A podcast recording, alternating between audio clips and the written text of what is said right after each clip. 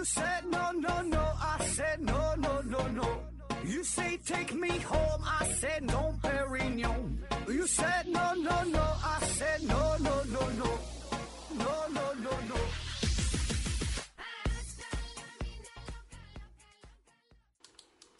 拼命探索不求果，欢迎您收听思考盒子。本节目由喜马拉雅平台独家播出。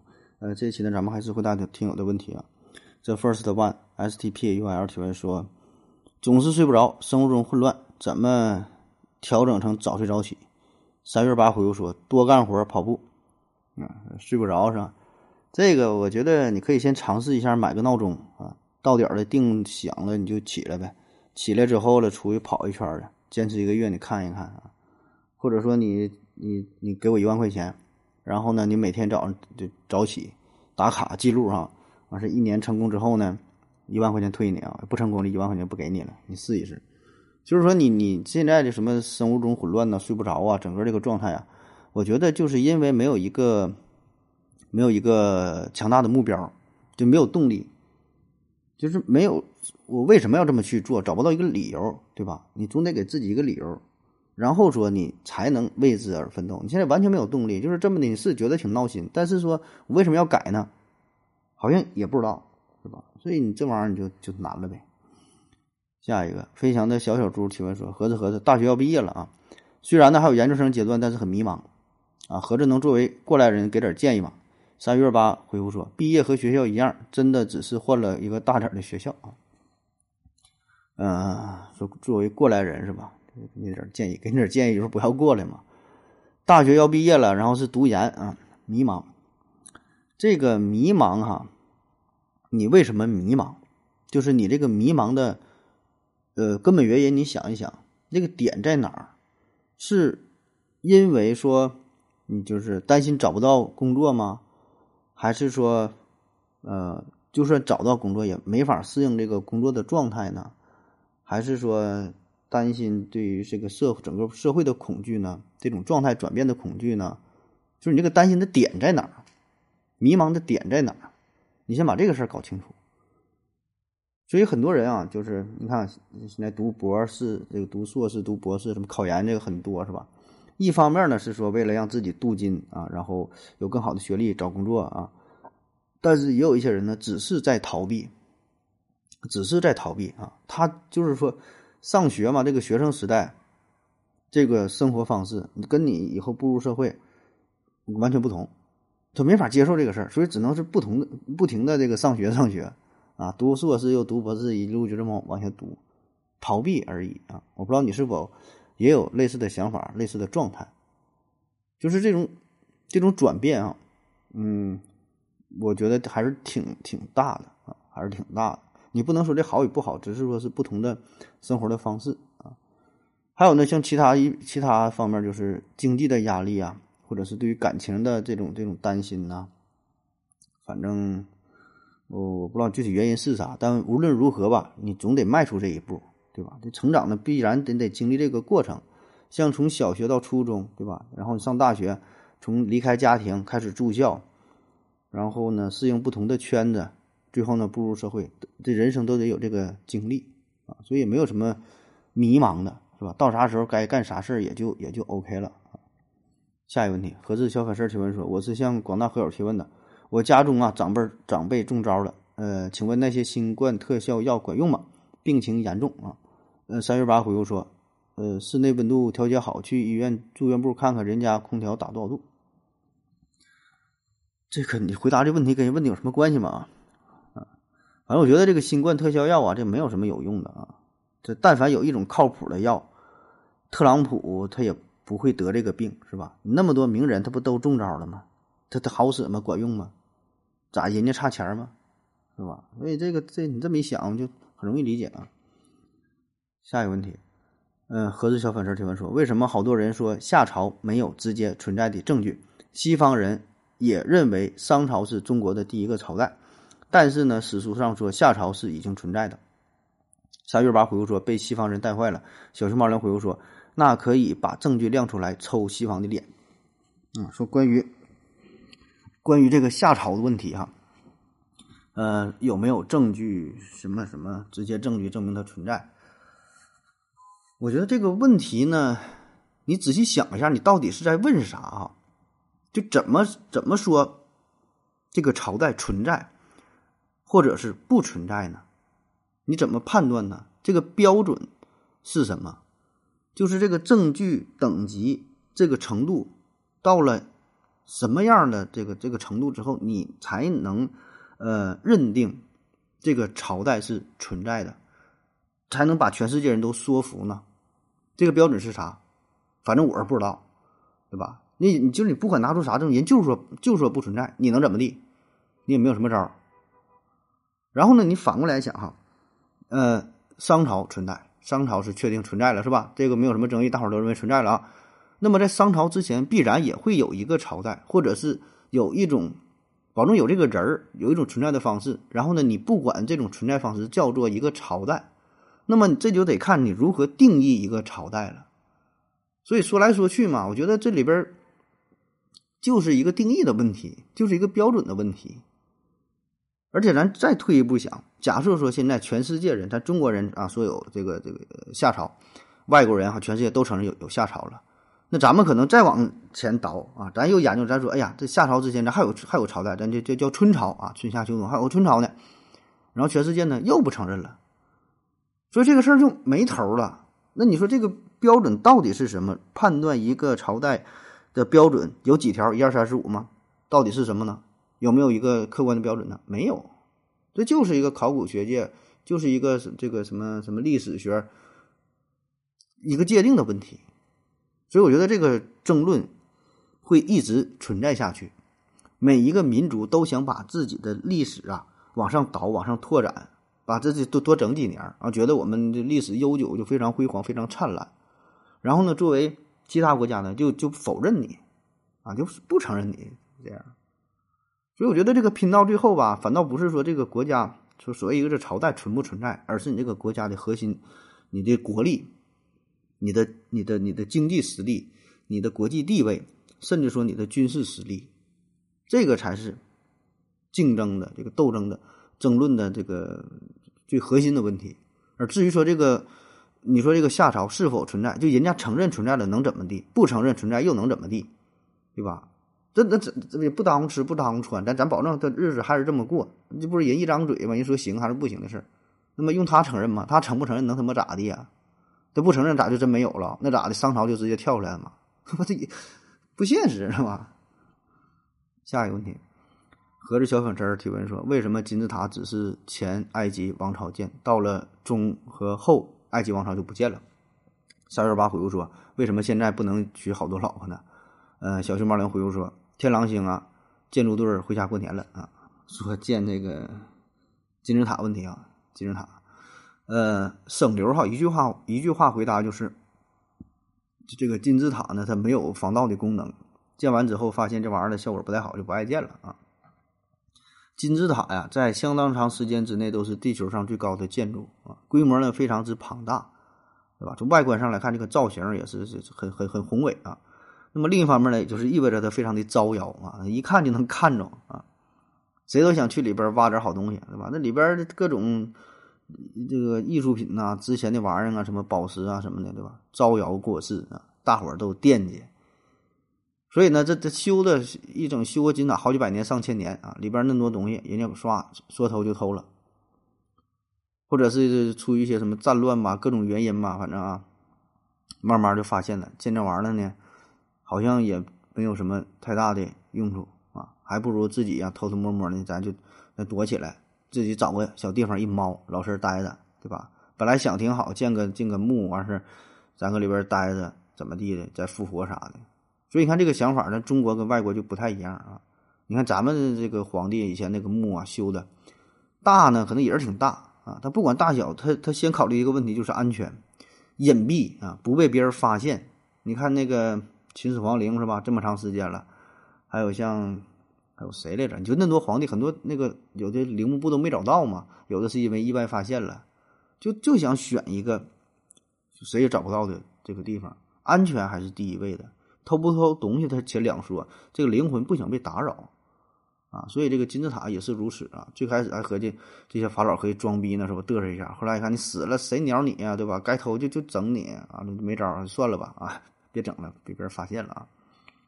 下一个问题，K 二幺五二提问说：何志老师啊，我想再请教一个问题啊。我看到一种说法说，只要是在引力场中，呃，物质发生任何运动都要产生或消耗能量。那么地球处在太阳系的引力场中，地球自转。地球自转公转不应该是每时每刻都会产产生消耗大量嗯能量吗？为什么这部分能量？那么这部分这部分能量是否可以被人类开发利用？啊，三月八回复说能用啊，我这有坐地日行八万里活动，你要参加吗？啊啊，说就是咱们在这个太阳太阳系引力引引力场当中自转公转啊，就是这个能量怎么能被利用一下啊？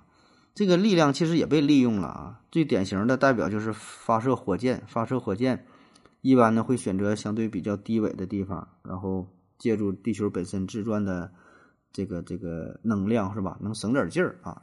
剩下一一些利用的好像就不是特别多了，但有一个间接的能量，就是间接的能量就是潮汐的变化，然后呢利用这个潮汐力哈，有一有一些有一些使用啊。我觉得这种。就你说的这种力哈，这些能量哈，咱们为啥没法去用呢？就是尺度的问题，就是尺度的问题。咱现在能适用的你这个这种能量啊，它都是跟自身的这个尺寸有一定关系。就太大太小的都没有用。你说像咱人对于人类来说，宇宙当中有很多能量，什么什么超新星爆炸呀，什么黑洞啊。什么各种什么旋转呐，怎么地的哈？宇宙膨胀啊，什么能量啊？你要说这能量那老多了，咱用不整不了啊。那太阳能量也老老多了，太阳辐射的能量，太阳的才是多少？二十二亿分之一吧，反正是多少？就非常非常小的能能量才到达了地球。你能把整个太阳这个能量你用了吗？是吧？你用不了啊。你都能整的，那你厉害了，整什么戴森球啥的，那想象当中用不了。那你再往小了说，你说什么电子？绕着这原子核旋转，虽然很小，有没有能量也有啊。那这么多的电子，这么多这个这个旋转，那这个能力你能想用就用吗？也很难是吧？你把这些能量用了，那也是就挺好的。所以就是能量它有的是啊，但是你怎么去用这个能量，用什么方式把这个收集起来为我所用，这是挺难的。包括说像就那个海水不也是吗？潮起潮落的。有用海水发电的啊，这个确实有啊，也有应用了，但都不成熟，没有大范围的推广。下一个，嗯，K 二幺五二提问说：“何老师好，我想请教一个问题：如果说生命有生死轮回的话，地球生物从无到有，人类社会从小从小部落发展到几十亿人，那么多出来的生命啊，是从什么地方轮回过来的？”他说：“轮回是吧？”呃，人越来越多哈，从哪来的？那这事儿呢？首先哈，如果你已经认同了轮回这个理论的话，那么这也可以解释啊，就是你这种轮回吧，它不只是人呐，动物啊、植物啊，也都有生命啊，它都是轮回。你这辈子做人，下辈子做狗啊，这辈子做狗，下辈子做一做一棵做一棵大树，做个什么小花朵。啊，六道轮回嘛，天地人、畜生、恶鬼、阿修罗，就是你这个世界这个人多了一些，那么说那个世界可能就某些动物什么它就它就少一些，就这个总数是一定的，但是在每个世界当中的分配可能有多有少，轮回嘛。当然我说我们得首先得认可这个理论，你只要认可这个理论之后，你总可以让它自洽起来，你总可以把自己给说服。啊，如果你说服不了的话，那你就很难受啊，保证还会想方设法的说，哎呀，那可能这个事儿那是我理解不了啊，还有一个更高阶的存在啊，还有什么神的存在啊，这是他的旨意，就是他会不断的修补，不断的完善，最终形成一个逻辑闭环。就现在这个存在的这些成熟的宗教，你也确实有时候你就很难找到它的这个 bug 啊，因为啥？它已经存在了上千年了，这么长时间了，不断的完善起来了。就是你能想到什么问题啊？完事马上就就改了，一点点形成现在这这种这种状态。所以呢，你大致一听起来啊，说的好像还就挺有道理了啊，那就是看你信不信了啊。下一个问题，刘景不要回复了。提问说：何老师你好，为啥国企还要交税啊？不应该所有的利润都是国家的吗？嗯，思维何子回复说：呃，你要不监管就没有利润了啊。说这个国企为什么交税哈？这个国企这是这是国家的是吧？自己挣钱都给国家。这个事儿呢，我想了半天哈，怎么能用简单的语言回答你呢？我觉得就是。这各种经济学原理咱就不说了哈，我觉得简单的说呀，就相当于啥呢？你你家开了一个超市然后呢你自己买东西喝一瓶水呢，你也得扫码，也得付费啊。当然严格的说哈，咱说相对大型点的那个超市你别说自己那种小小卖店那种的，就稍微严格点的，这里边呢也是为了便于你整个收入的统计呀，后续的一些什么这个调查统计这方面的事儿吧。这我也不太懂啊，反正给你举这个例子啊，具体我也不太知道了。下一个问题，S T P A U L 提问说：如果野生动物的肉携带病毒，是不是做熟了就没有事儿啊？因为目前并没有哪个可以传染人的病毒可以耐高温啊。三月八回复说：宰杀的时候你吃没事儿，宰杀的人给你做的饭，做的饭传给端菜的，端菜的传给你，人家没事儿，就是你你抵抗不了，你又咋说？说病毒是不是加热了动物的肉啊？有病毒的话，加热就没事儿。那是理论上加热保证那就是没事儿了啊。呃，最耐热的病毒它也也耐不了多少度啊。偶尔有一些什么嗜热病毒，它也扛不过一百度啊。所以呢，就是你这话本身说的倒是没有问题啊。但问题呢，就是在于呢，加工的过程当中是否有已经。是否已经有病毒已经传染传染出来了？因为这个动物从你抓它到你给它杀死，再到煮熟，这是有一个过程的。那么在这个过程当中，你怎么确保这个病毒不会传染到加工者的身上呢？对吧？这是没法确定的啊。就是说你吃了加手加工好了，你吃你没有事儿，加工的人可能有事儿。再有呢，就是这个你加热哈，加热是否能够保证加热均匀？全都加热了。有的是外边糊了，里边生的，可能也有病毒，是吧？所以有很多很多的这个环节，就相当于什么呢？我想起个例子嘛，说，呃，我这有一种药哈，这老鼠吃了马上就死啊，这药可厉害了。完说这这这药好啊，那你这你怎么能让老鼠吃啊？啊，说你直接把这个老鼠抓来，完了塞它嘴里就完事儿了。那废话，那我还用塞你这个药吗？是吧？下一个问题，S T P A U L 提问说。主播有些问题点赞，有些没有啊，有什么区别？点赞的问题才回答吗？啊，这完全不是哈，点赞就是随机行为啊，回答是都会回答，除非是重复的提问。下一个问题，子飞帅提问说：未受精的鸡蛋是一个活细胞吗？且只有一个细胞吗？呃，如果能，如果是啊，能存活多久？三月八回复说：这个真要靠核实了，我不知道啊。今天节目就是这样的，说是一个活的细胞啊。说未受精的鸡蛋哈，未受精的鸡蛋呢，严格来说，严格的说呢，它是一个活细胞，但是并不是它整体哈，是里边的这个鸡蛋黄，它是活的细胞，相当于一个卵细胞啊，但也不一定是一个，你要双黄蛋那就相当于俩呗，是吧？这是这个细胞，然后说能活多长时间哈？活多长时间这不一定吧？我觉得这就看你这个鸡蛋就多长时间变质呗。应该能放个十天半个月，可能没有事儿啊。这个主要呢跟你是这个储存的环境也有关啊，什么温度啊啥的。你像如果是一坨肉，你买了二斤猪肉放家里边，放在室温下，不放冰箱里，你放两三天就得有味儿，就得变质，是吧？但鸡蛋的话，你买来放在屋里边两三天它没有事儿，因为它这个就蛋壳这个膜啊，它能够就是透过这氧气吸氧气排出二氧化碳，就这么呼吸嘛，这个过程还能抵御呃细菌的进入。啊，所以它能放着，它就它就不坏啊。你要煮熟了放着放几天，它就坏了，就破坏这个结构嘛。它蛋白质变性了，然后它就是这个变质了啊。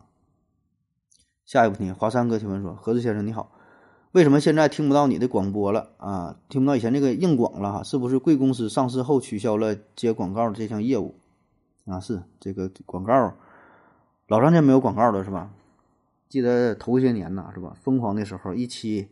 四五样奖品啊，四四五个广告，美人茶呀，台灯啊，牛肉酱啊，还有什么东西？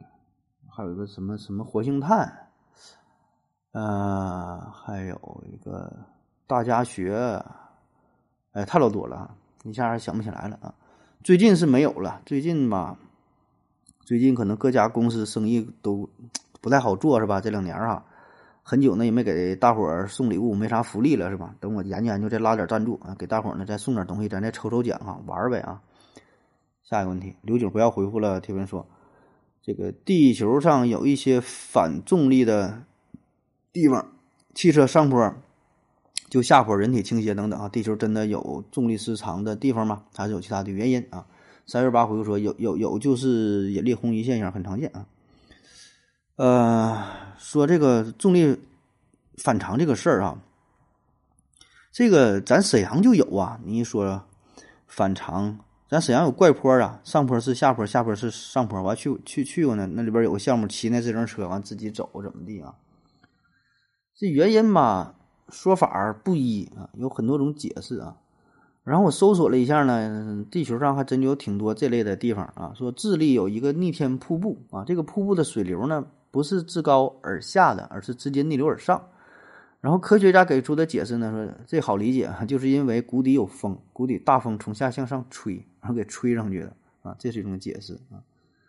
加拿大呢有一个磁山啊，磁山，当你开车到这里的时候呢，车子总会受到一股神奇的力量啊，即使这个车灭火。呃，即使是灭火不动啊，也是如此。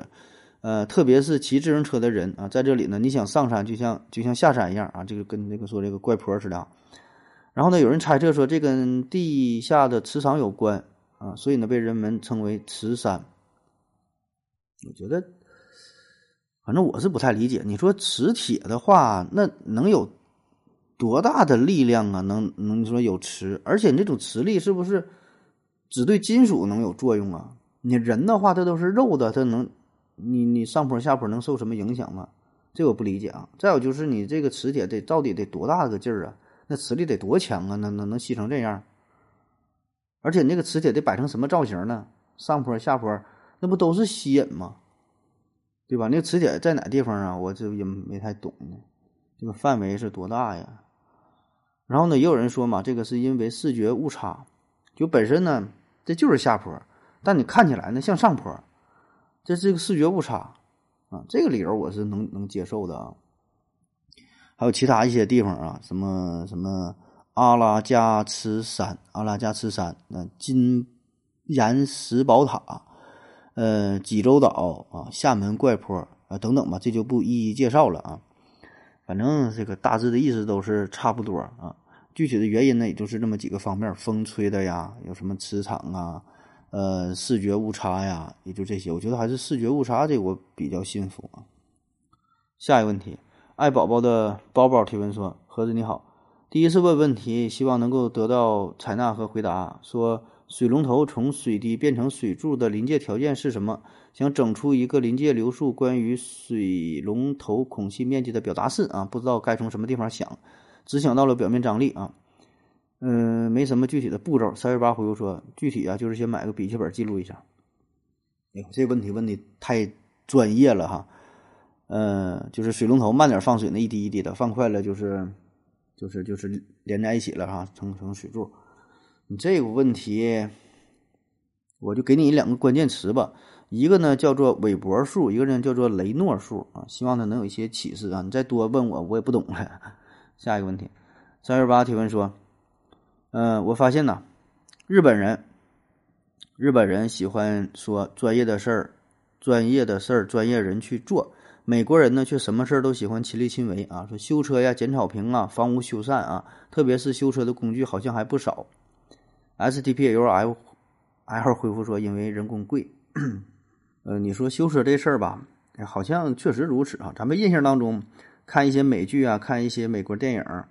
他们一般家里边都有一个除草机，自己那大庄园是吧？没事儿搁后边草坪推一推，车坏了呢，自己好像还都有一个修车库，很多那种那种自己的那个车库嘛，里边就是摆的工具，千斤顶啊，什么玩意儿，各种乱七八糟的啊，扳子啥都有啊。完说日本的自己修，日本自不自己修我倒不知道，反正印象中好像美国很多事儿都是自己干啊。呃，那为什么会有这种情况哈？首先啊，我就说。这个是不是真相啊？你表达这个是不是一个事实，还是说我们的误解，就是会呃有一些标签化的东西，一些刻板印象啊，或者说我们获取信息的渠道非常有限啊，只是在影视作品当中看到的，然后呢就以为说呃现实也是如此。也许你说换给这修车呀，什么自己换个轮胎呀，修草坪这事儿，日本呐、美国呀等等吧，可以说所有国家是不是差别也不太大呢？这个不知道哈，我并不是说这不是真相，我只是在考虑一下这个问题。就是我们对于一个，对于各个国家都会有一些印象在里边啊。当然有一些就是印象特别强烈，有一些呢就相对差一些啊。比如说德国，一提到德国，咱觉得呃相对比较保守，然后呢严谨，呃刻板，是吧？一说德国的汽车呀，德国的电器设备啊，哎，咱都有这种感觉。然后你说美国，提到美国民族精神是什么呢？有冒险精神，是吧？自由。呃，民主相对比较独立，然后呢又开放又多元化，对吧？这是咱对于美国整体的印象啊。然后说到日本呢，日本什么呢？就相对比较专注，比较细致，呃，非常自律，啊，说有有危机感，岛国嘛是吧？有这种危机感，说这些呢都是咱们的印象啊。那如果说从这种印象继续往下推导出来呢，也可以回答你的问题。因为你说修车这个事儿是吧？整点什么东西都自己整，这不就是也是一种冒险精神，想挑战一下啊？这个事儿我我不会整，这地方我没去过，那我就去搞一下嘛，对吧？我自己尝试一下啊，对吧？非常开放啊，都都想去尝试冒险精神。而对于日本呢，就是说这种专注、自律，所以呢，你像日本很多企业都是子承父业，那不是说这创业老板说自己。这个这个创的天下，给孩子也继续当老板，都是给这地方打工，自己打工，孩子还搁这地方打工，说子承父业，专注嘛，什么匠人精神嘛，是吧？都这些词儿。所以对于你说修车呀，像干什么这些事儿，他可能说我不会干，我也没有必要去挑战，我只要把自己事儿去做好啊，专业的事留给专业的人去做啊。你要这么强行解释，我觉得也可以啊，就是因为我们对于一个国家有一些刻板的印象，也会间接的会导致在一些具体的事件上。呃，也会，呃，出现这种差别的看待啊。另外一方面的解释呢，就是，就是从这个具体的层面，比如这位朋友就帮着回答说，人工比较贵，对吧？这美国啊，人工是最贵的啊，你雇人修车什么的修不起啊，就自己整，这是一方面，对吧？维修成本什么的这些都挺高。再有呢，如果单纯从修车这个问题来回答呢，就是美国相对它地广人稀，地方非常大。而且呢，美国的呃公路是非常发达的啊，美国的公路是非常发达的，而且它整个国家呢，呃地势就平坦的比较多，公路很发达，他们这个汽车文化呢，就是非常非常非常繁荣，非常丰富啊。嗯，二战之后嘛，很多人打完仗回来了都去修公路，那时候人也没有事儿，也比较闲，是吧？人家确实经济也也很好，一家人都好几个车，没事就开车。所以这也就导致了哈，你你必须得掌握这项技能，就像咱自己修自行车一样，你车链子掉了咋整？你你还去修车摊吗？自己就回鼓捣。特别是去一些地广人稀的地儿啊，他们也有这个大西部是吧？西部大开发嘛，开车或者走半道哪了，没没有修车地方咋整？那就硬逼着自己也得学会这项技能，对吧？就从客观上去去这个解答这个问题。再比如呢，像美国，它的汽车的这个历史啊，非常悠久了。啊，源远流长，人家打小就接触到汽车。你想想，咱们是什么时候接触到汽车的？反正我就说我，我是，呃，买车都是就很晚的事了。我想在我小的时候，那时候就是汽不是汽车，那个摩托车比较多。那家也是在农村，我觉得在城市的话，谁买不起车？就九几年的时候，那有桑塔纳呀、天津大发啥的，是吧？小面包车就不错了。也就最近这十年八年的私家车开始逐渐普及啊，但是在美国呢，汽车这个问题起码起码我觉得领先咱们五十年应该不止是吧？你看这很多人家那个电影，老早些年就有就有家里就有车了，所以我想就是咱们这个孩子哈，就咱们这一代啊，就咱们的孩子这一代，他们以后长大了，是不是也能说的慢慢普及了？就是修车也好干啥，有一些简单的问题自己去处理呢？这个不知道哈，也许会，也许不会啊。但起码呢，你得有这么一个机会，有这个土壤，啊！你没有车，你都没有车了，你修个屁车！啊，像美国人家自己那住的，就住个大房子，家边有草坪，自己就整呗。咱这还是整什么草坪啊？饭都吃不上呢，还还还还修剪草坪，都不现实。这个保证是跟经济基础直接相关的啊。那么除此之外，就是一些呃心理上的因素啊，就我不知道有没有啊，就瞎分析啊，也许有，就是可能美国人觉得比较随意，然后呢，对于呃穷富啊、社会等级啊，看的不是特别。深特别重啊，所以修车也是无所谓啊，对吧？自己就玩嘛，就修了。可能呢，在日本啊，咱瞎瞎猜哈，可能说人觉得修车整的一手油啊，脏兮兮的，觉得比较丢人，是不是？什么社会地位看得更重一些呢？等级更加森严一些呢？那这个就是我能想到的这么个层面吧啊。好了，感谢各位的收听，谢谢大家，再见。感谢您的聆听。如果您也想提问的话，请在喜马拉雅平台搜索。西西弗斯 FM，在最新一期的节目下方留言即可，欢迎您的参与，我在这里等你哦。